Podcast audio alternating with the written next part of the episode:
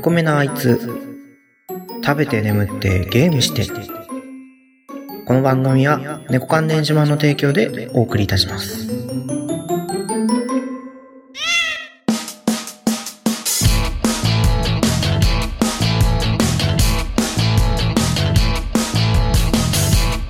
猫が走るこんにちは、猫やんです。猫目のあいつ、始まりました。はい。まあ、今日はちょっと雑談かなというところで、皆さんお付き合いのほどよろしくお願いいたします。あの、うちのね、うちのっていうか、3月に引っ越してきて、分譲地だったのかな？建て売り買ったんですけど、で、そしたら後ろが駐車場だったんですよ。結構広めなね。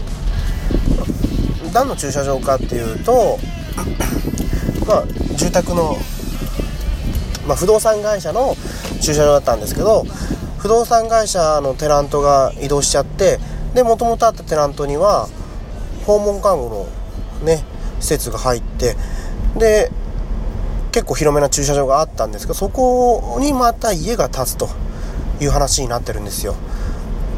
それが4月の半ばぐらいからかな工事が始まってまず地盤ですよね。掘り起こして地盤をちゃんとしっかりやんなきゃいけないということでガタガタガタガタガタもうこれがね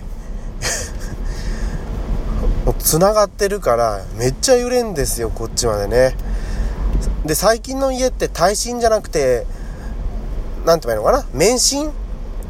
揺れを逃がすような作りになってるので余計揺れるんですよね。グラグラグラグラって。2階でゲームやってると、はあ、揺れてる。ガタガタガタって言ってるもんなとか思いながらね。過ごす日々が続いてるんですよ。もうなんだろう。今今あのこのね運転しながらシートベルトに携帯を挟めて 録音してるんですけどメガドンキのね横通ったら駐輪場で警察官がね歩いて警察自転車をずっと見てるんですよ。何なんだろうな。なんか盗難自転車でも探してんのかな。なんか不思議ですよね。白バイも見かけなかったけど近所にあまあねメガドンキの隣がね警察署なんですけど駐輪場までは歩いてくるような距離ではないんですよね。いやいやいやいや。なんだかね。この最近ねよく交通違反とかも見かけるんだけど別に強化月間でもないんですけどね。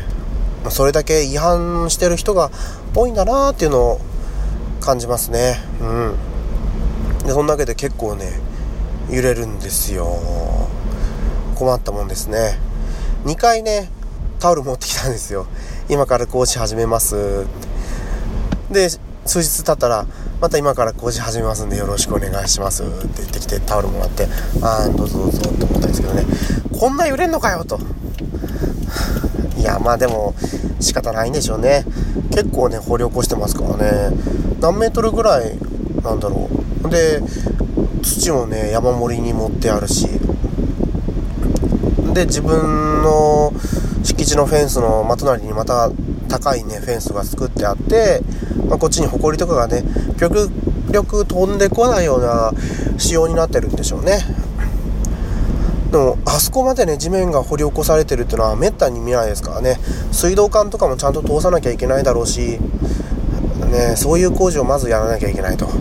どれくらいで家が建つのかなとか思いながらね。で2020年のオリンピックそれに向けて結構ね地価がまた上がってきてるっていう話ですよね。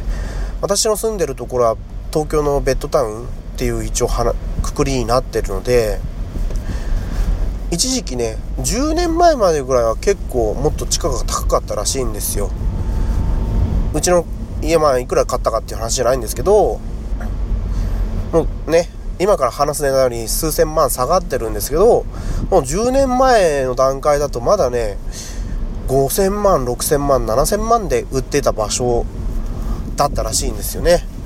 まあまあまあ今言った一番高いね7000万からすると半額とかにもなったりしてるんですけどでこっからまた上がるのかと。そしたらね上がったとこで売ってどっかに引っ越すかとかねちょっと変なことも考えたりするんですけど引っ越してきたばっかりなのにね、まあ、一軒家持ったからでしょうね。しょっちゅうねあの住友不動産とかからチラシが入ってて家探してます。何千万です。築10年で、えーと、建物が100平米以上あってで土地が60坪ぐらいかな。で2500万探してますとかね。で築25年で建物が130平米で坪がいくつだったかな？忘れたんですけどそれが3500築年数が多くてもやっぱり広いっていうのは正義なんだなとか思いながらねちょっと今日も見てて。見るだけなんでね広告くしゃくしゃって入れるんですけど広告についても話があるんですよ。あの家庭教師だったり塾ですよね。ちゃんとこの前なんか新設した塾はピンポーンって押してきてどこどこにできた新しい塾なんですけど今お子様はいやうちの子供は1歳でああ申し訳ありませんでしたって言ってやっていくんですけどもうね手慣れたところはねバンって入れていくんですよ。中学校いくらいくら夏期講師いくらいくらうちまだ1歳だからさとか思いながらねちゃんと調べてくれればいいのになって思いながらね広告を丸める。だってこの紙代だってもったいないしさとか思うわけですよ。まあでもね製紙業の人からしたらねもうその紙は塾が買ってるわけだからいいとして、まあ、でも資源の無駄遣いは無駄遣いなんだろうなと思いながらですね。今日さっきそのチラシを握りしめてゴミ箱に捨てた。ゴミ箱に捨ててる私が一番ね無駄なのかもしれないですけどだって裏紙ね白じゃないんですよ。白じゃないと落書きに使えないじゃないですか。メモ帳に使えないんですよ。もうそれがね一番かなと思います。職場のゲートがまあカードタッチ式なんですけどそれがねこの前昨日の夕方から壊れてて子供をね保育園に迎えに行こうとしてたんですけどそれがねもう道路が混んでるわとか で遅くなったなと思ってたら今度はそのゲートが壊れてて開かないとかってなってて保育園の迎えのね車が何台も並んでる状況だったんですよ。おほーとか思いながらねやってたんですけどそしたら案の定今朝も迎えに送りに行った時には混んだ状態でああ結構混んでんな。で思いながらねそれが今治ってたんですけどね。ややっぱりね何でしょう。電気で動くものっていうのはこういうところがね壊れた時の対応がなかなかね難しいですよね。でしかもゲートだからね道路から近いからもうそこで開かなくなっちゃったらね大変たまったもんじゃないですよね。うん。仕事も遅れるんじゃないかとかって思った人もいるかもしれないですけど、まあ、その時は偶然ね保育園の迎えの人たちばっかりだったような気がしますと。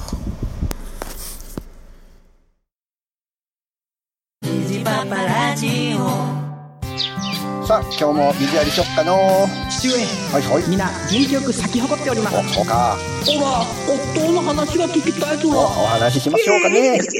虹箱も不倫するっておななんであ夜夜ですかあうるさいうるさいもう出荷出荷出荷虹パパラジオ聞いてくださいワン、ツー、スリー。小山か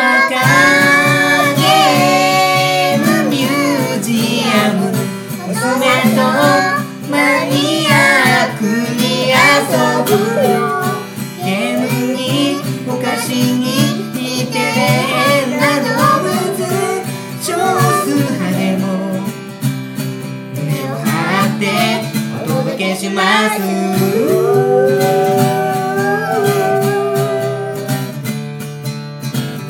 親バカゲームミュージアムも毎月不定期で絶賛配信中です。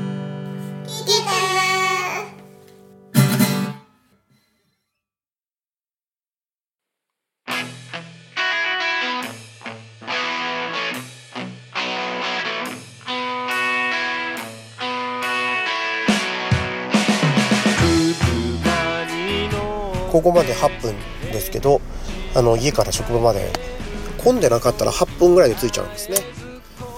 というわけで本当はまだ話し足りないんですけどすいません。これが第9回になっちゃうのかな？第9回ここまでで終わりにさせていただきたいと思います。当番組ではお便りお待ちしております。ツイッターですね「ハッシュタグ猫缶電子版」違う。ハッシュタグ猫めなあいつでつぶやいていただくかメールアカウントですね。猫めなあいつアットマーク Gmail.com までお便りをお送りください。まあ、次は10回ですね。なんか節目の10回って感じですけどまあ普通に配信をやって普通にやっていくと思います。ちょっとだけ溜まってるお便りを紹介してかな。溜まってるっつってもそんなね34通5通ぐらいですけど。うーんどんな話題にしようかな。ちょっとね失敗したことがあって iPhone 2台持ってたんですよね iPhone ね。で1台はもう契約も何もしてないで音楽聴いたりに使ってたんですけどもういいやと思ってちょっと売っちゃったんですけどあゲストさんを呼んでる時にそういえばスカイプこれでやってたんだと思ってそう今までスカイプ通話をもう片方の iPhone で録音するっていうのをやってたんですよ。そしたらね結構音質も良かったんですけどこれがまたパソコンに戻ってしまうとねちょっと声が遠くなったりとかってしちゃうからどうしたもんかなって。私ねパソコンじゃうまく録音できないんですよね。スカイプの音声をパソコンのソフトで録音するっていうのがいまいちよくわかんない。調べればいいのかもしれないですけどね。だからゲストさんをお呼びしたいんですけど今ちょっと二の足を踏んでるところがその録音問題になってる猫やんでした。ではまた次回第10回ですね。はいお会いいたしましょう。さようなら。バイバーイ。朝の日がさあ始めよう。と背中を押し